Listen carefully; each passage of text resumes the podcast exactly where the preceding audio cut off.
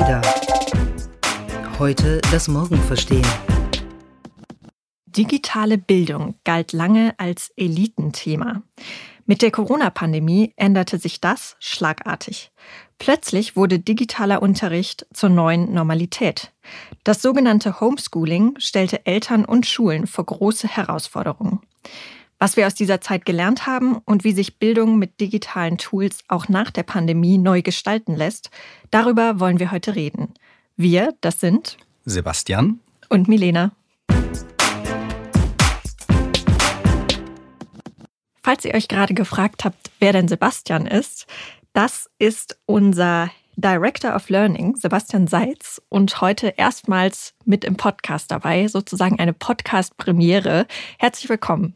Vielen Dank. Ich freue mich, dass wir heute über eins meiner Lieblingsthemen reden können. Genau, digitale Bildung. Und das ist nicht nur dein Lieblingsthema, sondern auch das von Verena Pauster. Noch eine neue ADA-Stimme, die wir später in dieser Folge hören. Bevor wir loslegen, hören wir aber kurz eine Nachricht von unserem Sponsor. Die Health Eye-Initiative hat sie gesucht und gefunden. Die Pioniere des Gesundheitssektors. So unterschiedlich wie fortschrittlich sind die vier Gewinner. TriCode will per App die Blutspende revolutionieren. Noskendo hat einen Weg gefunden, Krankheitserreger im Blut viel schneller zu ermitteln. Die Arbeitsgruppe Klinische Neuropsychologie hat zwei Apps entwickelt, die bei Glücksspielsucht und Depression helfen. Und CureVac wiederum forscht an einem sicheren und wirksamen Impfstoff gegen das Coronavirus. Alle Geschichten gibt es unter health-i.de.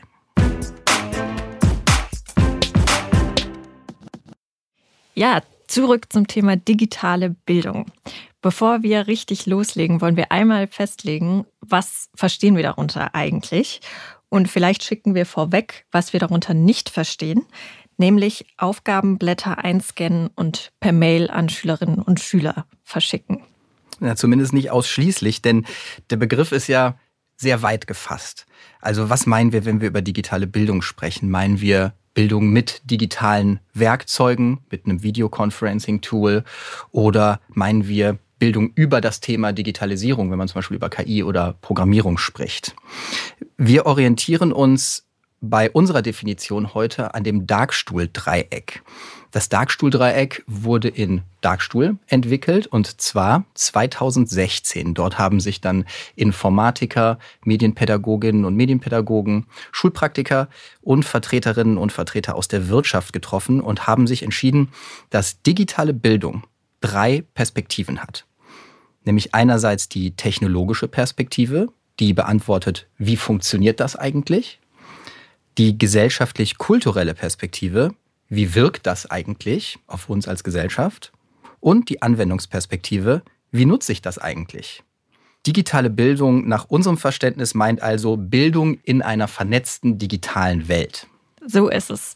Und nachdem wir das geklärt haben, ist es vielleicht auch wichtig zu beantworten, warum reden wir eigentlich darüber?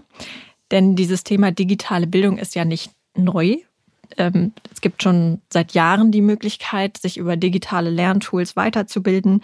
Ähm, allerdings hat das Ganze ja in diesem Jahr nochmal ganz neu an Bedeutung gewonnen. Also die Corona-Pandemie wird ja von vielen als Brennglas bestehender Probleme gesehen oder auch als Katalysator von Entwicklungen, ähm, die dadurch beschleunigt werden, dass jetzt eben die Notwendigkeit dafür besteht. Und äh, deshalb gibt es eben auch die These, dass die Corona-Pandemie ein Treiber der Digitalisierung an Schulen ist. Die Frage ist aber, stimmt das eigentlich? Gilt das für alle Schulen? Denn Schulen sind ja sehr individuell. Bei manchen hat man in den letzten Monaten da sehr viel Entwicklung gesehen. Andere haben sich sehr wenig bewegt. Und da wollen wir heute ein bisschen näher reinschauen. Wie ist das eigentlich genau gelaufen in den vergangenen Monaten? Ja, in den vergangenen Monaten hatten wir ja unseren ersten Lockdown in Anführungsstrichen, weil man konnte ja doch noch rausgehen und man konnte ein paar Dinge machen. Aber wir haben zum ersten Mal großflächig erlebt, dass Schülerinnen und Schüler zu Hause bleiben mussten und dass sich der Lernort, der normalerweise sich in der Institution Schule manifestiert, auf einmal nach Hause verlagert hat. Ja, und wie das funktioniert hat, das hat die Initiative D21 in einer Studie gemeinsam mit der TU München untersucht und im Oktober diese Studie veröffentlicht. Wir packen die auch gerne in die Show Notes, damit ihr sie nochmal nachlesen könnt. Homeschooling in Zeiten von Corona heißt sie. Äh, dieses in Zeiten von Corona hat sich ja wirklich irgendwie etabliert als neuer Begriff. Ähm, und da steckten ein paar sehr interessante Ergebnisse drin. Zum einen, dass es Homeschooling gar nicht überall gab. Also 18 Prozent der Befragten in Deutschland leben in einem Haushalt mit einem oder mehreren schulpflichtigen Kindern. Und in 85 Prozent dieser Haushalte fand überhaupt digitaler Unterricht oder zumindest Lernen auf Basis von digital bereitgestellten Materialien statt.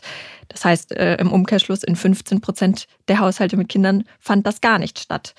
Bei vier von fünf Schülerinnen und Schülern lief der Unterricht über E-Mails. Plattformen standen nur etwa einem Drittel zur Verfügung.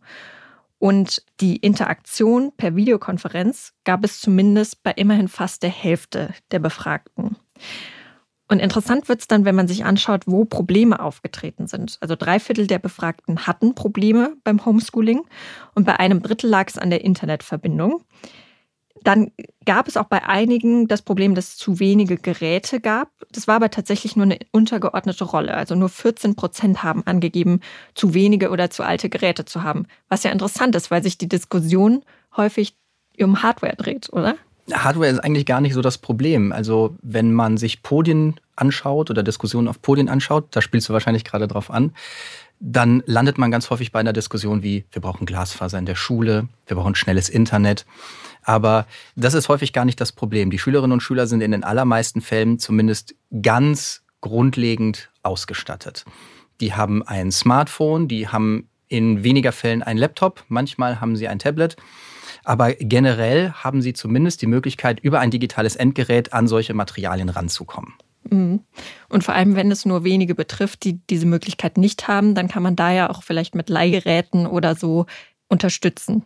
Genau, es setzt sich in der Schule auch eigentlich immer stärker durch, dass man sagt, lass uns lieber für einzelne Schüler solche Geräte anschaffen und diejenigen, die ihre eigenen Geräte nutzen wollen, sollen das auch machen. Das reduziert dann auch den administrativen Aufwand, weil den kann man dann natürlich auf die Personen übertragen, die die Geräte mitbringen. Das stimmt. Also halten wir mal fest, Hardware ist gar nicht so das Kernproblem. Es gab aber andere Kritik am Homeschooling. Vor allem bei kleinen Kindern war es natürlich eine unheimliche Doppelbelastung für die Eltern, das irgendwie neben dem Homeoffice noch äh, ihre Kinder quasi zu beschulen. Dann ist es natürlich ungerecht, dass man auf der einen Seite Kinder hat, die kein eigenes Zimmer, keinen eigenen Schreibtisch oder Laptop haben, aber natürlich die gleiche Leistung erbringen sollen wie Kinder mit kompletter Ausstattung und besten Rahmenbedingungen. Und was auch nicht nachgelassen hat, sind die hohen Anforderungen an die Schülerinnen und Schüler. Also es gab ja trotzdem weiterhin diesen Fokus auf Leistung und Beurteilung. Genau, also man sieht ja eigentlich ganz schön, ähm, Schulen sind super individuelle Systeme. Ähm, und hier wird quasi in vielen Fällen politisch mit einer One-Size-Fits-All-Lösung auf ein sehr individuelles Problem reagiert. In je nachdem, in welchem Bezirk die Schule sich befindet, was das für eine Schulart ist, habe ich ganz unterschiedliche Möglichkeiten, auf so ein Problem zu reagieren. Also bei kleinen Kindern sprechen wir natürlich von Grundschulen.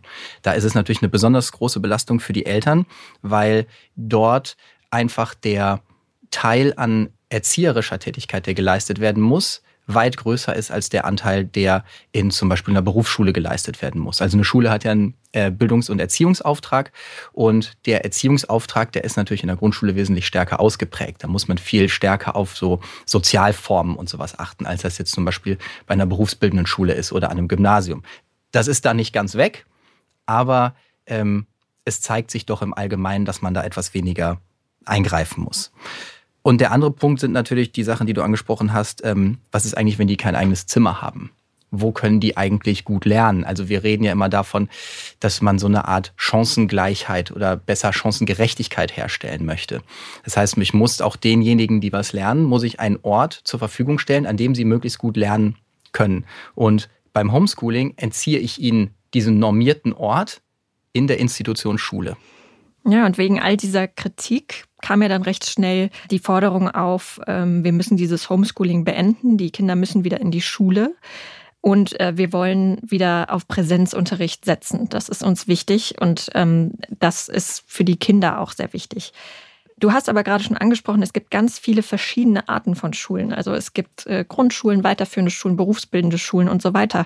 Und man kann ja schon die Frage stellen, ist das eigentlich wirklich immer und für alle sinnvoll, dass die Schulen immer offen sind?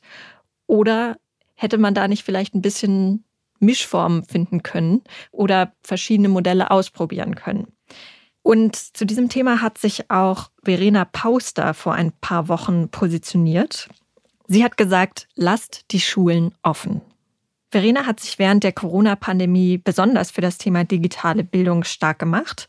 Sie ist Unternehmerin, Bestseller-Autorin und auch Kollegin, nämlich Co-Gründerin von ADA.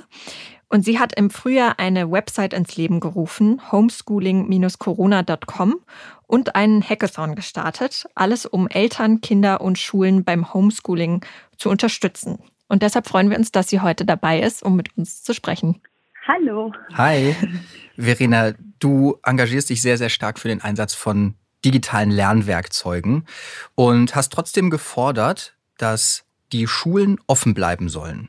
Später hast du dann gesagt, hybrider Unterricht ist das neue Normal. Ist das nicht irgendwie ein Widerspruch? Also ich glaube, das muss man immer im Kontext ähm, des Tages sehen, an dem ich das jeweilige gesagt habe. Also als ich lasse die Schulen offen ähm, gesagt habe, war das der Tag der Ministerpräsidentenkonferenz mit der Kanzlerin, wo es einfach grundsätzlich darum ging, wir haben jetzt steigende Infektionszahlen und wie machen wir es an den Schulen weiter? Und über den Sommer und auch den ersten Lockdown, aber besonders über den Sommer und den Anfang vom Herbst konnte ich eben über viele, viele Schulen hinweg beobachten, dass da seit dem Frühjahr nicht wirklich viel passiert war. Im Gegenteil, in vielen Schulen, wo Microsoft Teams oder Google Classroom oder Zoom oder andere äh, amerikanische Software eingeführt worden war, war die in der Zwischenzeit schon wieder verboten worden, beziehungsweise von den Landesdatenschutzbeauftragten äh, auf die rote Liste gesetzt worden, sodass einfach klar war, wenn wir jetzt wieder alle in den Lockdown schicken, dann werden wieder mindestens zweieinhalb Millionen Kinder gar nichts lernen oder die wird gar kein Lernen erreichen. Und die anderen werden eben auch nicht äh, viel besser betreut werden als im Frühjahr. So, und deswegen war mir wichtig, die Schulen müssen offen bleiben und gleichzeitig, und das ist dann, glaube ich, der, der zeitliche Versatz dieser zwei Themen, kannst du so eine Kommunikation auch immer nur schwer überfrachten.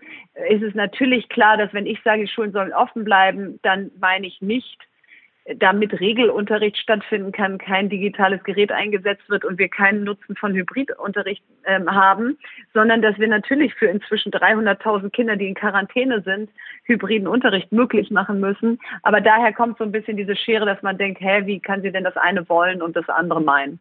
Okay, verstehe.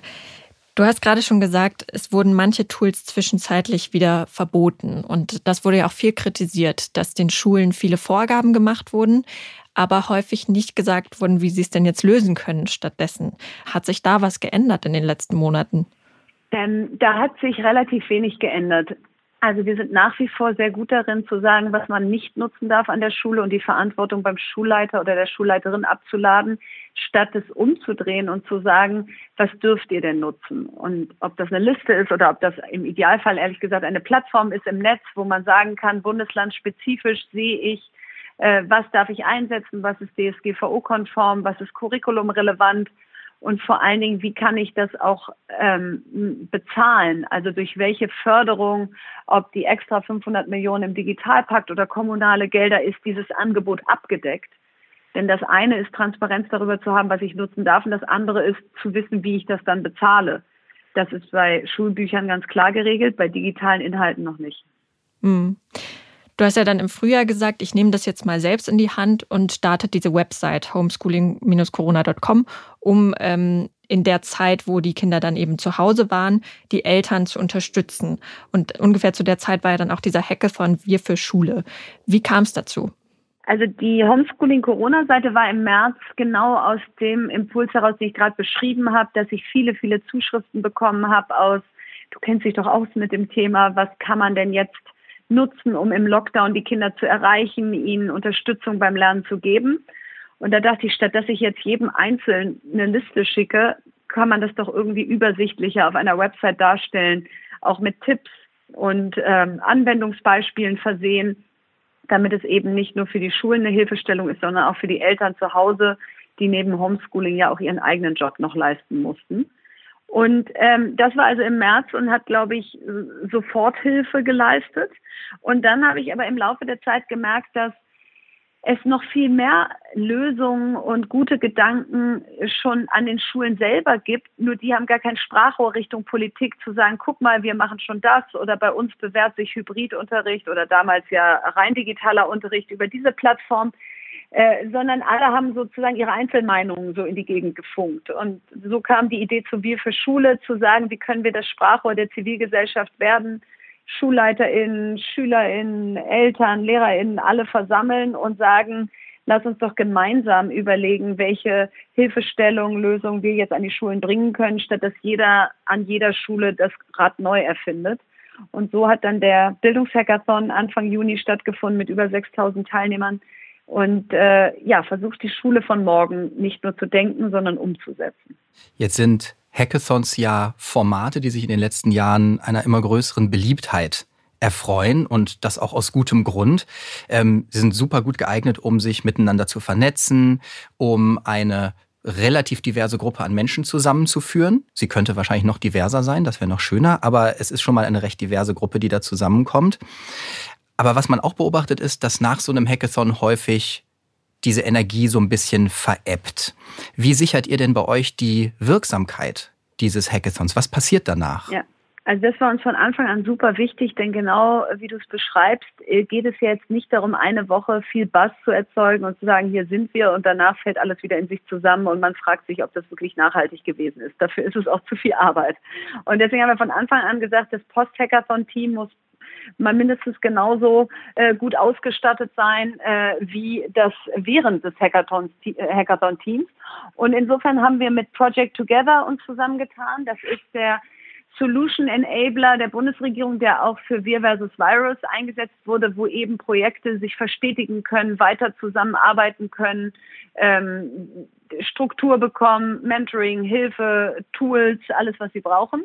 Und wir haben mit den Partnern, die wir für Schule unterstützt haben, weiter äh, aktiv den Austausch gesucht, zu sagen, könnt ihr mit Geld, mit Know-how, mit Softwareprogrammierern, so die beim einen oder anderen Team fehlten, Hilfestellung leisten. Und jetzt nächste Woche zum Beispiel stellen wir ein Gemeinschaftsprojekt vom Deutschen Kinderhilfswerk Procter Gamble und Rossmann vor, die mit 250.000 Euro einen unserer Wir für Schule Gewinner Teams äh, finanzieren, damit die einen landesweiten Test und, und, und sozusagen Proberun an den Schulen machen können mit ihrem Produkt. Und ähm, das stimmt mich bisher sehr positiv, dass von den 15 Gewinnerteams 14 noch aktiv an ihren Umsetzungen und Lösungen arbeiten. Das heißt, es wird jetzt schon daran weitergearbeitet, aber, und das habe ich auf der Webseite gesehen, es ist ja auch schon der nächste Hackathon geplant. Genau, der findet nächsten Juni statt und da ähm, wir ja nicht verpflichtet sind, äh, jedes Jahr das Gleiche zu machen und zu sagen, äh, dann entwickeln wir nächstes Jahr wieder die nächsten 15 Ideen für die Schule von morgen. Und eigentlich sind die vom letzten Jahr doch noch gar nicht in den Schulen angekommen, haben wir jetzt so die Idee, was wäre eigentlich, wenn man nächsten Sommer mit 50.000 Menschen das Curriculum ausmistet und sagt, wir entwickeln jetzt hier gerade nicht 15 neue Lösungen, sondern wir machen erstmal Platz für all das, was eigentlich schon an die Schule andocken könnte, aber qua überfrachteter Rahmenlehrpläne da gar kein Gehör findet. Und wenn 50.000 Menschen das machen, dann läuft es halt auch nicht Gefahr, dass man sagt, naja, da sind ja irgendwie Einzelinteressen dabei, sondern dann muss man sich ja darauf einigen. Wenn man sagt, ein Drittel des Curriculums muss raus, äh, kann man das nicht für sich alleine entscheiden. Und das finde ich eigentlich im Moment gerade einen ganz spannenden Gedanken. Das finde ich auch einen spannenden Gedanken. Wenn du das machst, sag mal bitte Bescheid, da bin ich sofort mit dabei. ich auf jeden Fall. Vor allen Dingen dann sich zu überlegen, welches Drittel jetzt gar nicht an Lehrstoff, sondern einfach an Kompetenzen, zum Teil auch Freiraum, Kreativität oder so wollen wir denn dann stattdessen machen. Dann, dann, dann finde ich es erst recht spannend. Hm. Vielleicht können wir dann sogar ein bisschen in Richtung Projektarbeit denken, Eben. interdisziplinäres Arbeiten und nicht mehr in Fächerstrukturen. Das wäre so schön. Super. Wir packen auch beide Initiativen, also wir für Schule und Homeschooling Corona, natürlich nochmal in die Show Notes. Dann könnt ihr euch das auch nochmal anschauen.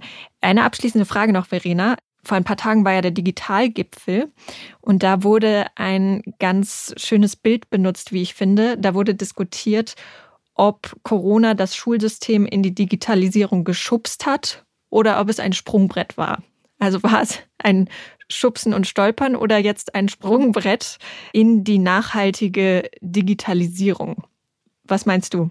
Also ich bin ja, zum Teil kann man hoffnungslos sagen, aber auf jeden Fall einfach so gerne Optimist und ich mag es einfach so gerne, wenn wir positive Bilder zeichnen, weil alles andere demotiviert mich immer schon beim Zuhören und deswegen natürlich sind wir da ein bisschen reingestolpert, aber je, jetzt im, in der Rückschau wird man es hoffentlich als Sprungbrett sehen und sagen, wir wussten zwar eigentlich die ganze Zeit, dass wir es hätten bauen sollen, dieses Sprungbrett, und wir sind da aber irgendwie auf den ersten Sprossen so ein bisschen stehen geblieben und haben uns lieber die Umgebung angeguckt. Und dann hat uns da sicher einer so ein bisschen hochgeschoben, aber dann haben wir das gebaut, dann sind wir abgesprungen und dann haben wir erkannt, dass das einfach das Fundament der Zukunft ist, was wir jetzt bauen müssen und äh, was ja auch so Spaß macht, sich zu überlegen, was müssen unsere Kinder in Zukunft eigentlich können und wie können wir ihnen das vermitteln und wie wird man wieder gerne Lehrer und Lehrerin und ist nicht völlig überfrachtet mit Anforderungen, die auf einen einprasseln, sondern geht wieder in die Schule und sagt, äh, was habe ich für einen coolen Job, dass ich der zukünftigen Generation ähm, leben und lernen und, und ja, ihre neue Lebenswirklichkeit vermitteln darf. Ja, also definitiv eher Sprungbrett als Schubs. Das würden wir ja, auch so sehen. Total. Kleinen Anschubser gekriegt und dann sind wir gesprungen. Genau. Ganz vielen Dank, Verena, dass du heute dich mit dazugeschaltet hast. Dankeschön. Sehr gerne. ja, Melina, wie geht es denn jetzt weiter? Welche Erkenntnisse, welche Learnings nehmen wir denn jetzt aus dieser Corona-Erfahrung mit? Wie sieht denn jetzt die hybride Bildung der Zukunft aus? Tja, wenn ich darauf jetzt eine einfache Antwort hätte, dann äh, würde das, glaube ich, der Komplexität dieses Themas nicht so ganz gerecht. Aber es gibt ja ein paar zentrale Erkenntnisse, die man schon daraus ziehen kann aus den vergangenen Monaten. Zum einen vielleicht die Erkenntnis, wie du es vorhin auch schon gesagt hast, jede Schule ist anders. Und was ich immer wieder raushöre aus diesen Debatten um digitale Bildung ist, dass sich die Schulen einheitliche Vorgaben wünschen, dass man sich mehr Koordination zwischen den verschiedenen Bundesländern wünscht. Das ist auch alles, glaube ich, sinnvoll und gut. Aber man sollte vielleicht auch anerkennen, dass das auch an jeder Schule unterschiedlich sein kann, dass ähm, an manchen Schulen man vielleicht ganz andere Dinge ausprobieren kann als an anderen und dass die Schulen auch die Erlaubnis haben sollten, das dann zu tun. Heißt auch, so eine Schwarz-Weiß-Denke hilft uns bei solchen Entscheidungen eigentlich nicht. Wir machen es entweder so oder so, sondern es wäre vielleicht besser, ein Rahmenwerk zu schaffen, innerhalb dessen sich Schulen eigenständig für die jeweiligen Wege entscheiden können, die sie für die besten halten. Genau, und damit hängt auch zusammen, dass Lernen nicht zwingend immer nur in der Schule stattfinden muss. Also eigentlich fand ich diese Idee des Wechselmodells ganz interessant, zu sagen, man wechselt zwischen Präsenzunterricht und Homeschooling. In der einen Phase geht es darum, mit den anderen Schülerinnen und Schülern zusammenzukommen, ja, wieder diesen sozialen Kontakt zu haben. Und in der anderen Phase geht es darum, konzentriert zu Hause an seinen Projekten zu arbeiten. Finde ich eigentlich ein spannendes Modell, wurde ja noch nicht so richtig getestet wieder. Wurde noch nicht so getestet, aber Rückhalt hättest du mit dieser Idee eigentlich? Denn in einer Umfrage des Bitkom ist herausgekommen, dass für jeden zweiten Homeschooling auch zur neuen Normalität werden könnte. Das heißt also, das können sich eine ganze Menge Menschen vorstellen, dass das in Zukunft so funktioniert. Also ähnlich wie auch in unserem beruflichen Alltag, in dem wir remote arbeiten und dann auch mal im Büro sind. Ja, und damit wir mit ein paar konkreten Empfehlungen rausgehen, das wünschen sich ganz viele HörerInnen immer von uns, dass wir auch mal so ein paar Tipps mitgeben. Was kann man denn jetzt konkret daraus ableiten? Lass uns doch mal schauen, was gibt es für verschiedene Stakeholder ähm, und was könnten die mitnehmen aus dieser Zeit? Also ein großer Faktor sind eigentlich immer die Schulleitungen. Die Schulleitungen setzen innerhalb der Schule den Rahmen für das Handeln, was möglich ist. Die bekommen natürlich auch einen Rahmen vorgegeben, aber innerhalb ihrer Schule können sie das auch in Teilen bestimmen. Und da möchte man ihnen quasi zurufen, unterstützt die Treiberinnen und Treiber des Wandels in eurer Schule. Und das müssen nicht nur Lehrerinnen und Lehrer sein, das können auch Schülerinnen und Schüler sein. Entlastet diejenigen, die was verändern wollen macht die sichtbar in eurer Schule und zeigt, dass Wandel etwas ist, was erwünscht ist. Und für die Verwaltung und die Politik, die ja den Rahmen für die Schule setzt, wäre es vielleicht ganz gut, wenn sie den Schulen ein bisschen mehr Spielraum für eigene Entscheidungen geben könnten. Also nicht sagen, alle Schulen bleiben immer auf und machen Präsenzunterricht oder alle Schulen machen immer zu, sondern da auch ein bisschen mehr Verantwortung an die Schulleitungen zu übergeben, damit sich das dann auch wirklich im System so niederschlägt. Und den Lehrerinnen und Lehrern kann man eigentlich nur empfehlen, vernetzt euch. Und zwar nicht nur offline, sondern auch online. Es gibt zum Beispiel auf Twitter eine wahnsinnig tolle Community unter dem Hashtag TWLZ. Das ist eine Abkürzung fürs Twitter-Lehrerzimmer. Und in dieser Community werdet ihr ganz viele interessierte Menschen finden, über Deutschland und Europa verteilt, die Wandel in Schule gestalten müssen. Und wenn ihr noch einen ganz praktischen Tipp haben wollt, den wir auch im ADA-Team nutzen, wenn es um neue Ideen geht, dann ist das, stellt euch doch mal bei einer Idee, die ihr umsetzen wollt, nicht die Frage, ist das die richtige Idee, sollen wir das wirklich machen, sondern fragt euch doch mal, ist das sicher genug, als dass wir es ausprobieren können? Und das ist doch, finde ich, ein schönes Schlusswort. Ist es sicher genug, dass wir es ausprobieren können? Das wollen wir euch mitgeben, diese Frage. Und ganz oft kommt man da auch auf die Antwort, warum eigentlich nicht? Das war der ADA-Podcast. Heute das Morgen verstehen. Entwickelt wird der Podcast von der gesamten Redaktion der ADA Learning GmbH. Produziert werden unsere Folgen in Düsseldorf von unserem Tonmeister Julian Stephan. Wenn ihr uns unterstützen wollt, gebt unserem Podcast eine 5-Sterne-Bewertung, empfehlt uns weiter oder abonniert unser ADA-Magazin. Mehr Infos findet ihr auf www.join-ada.com.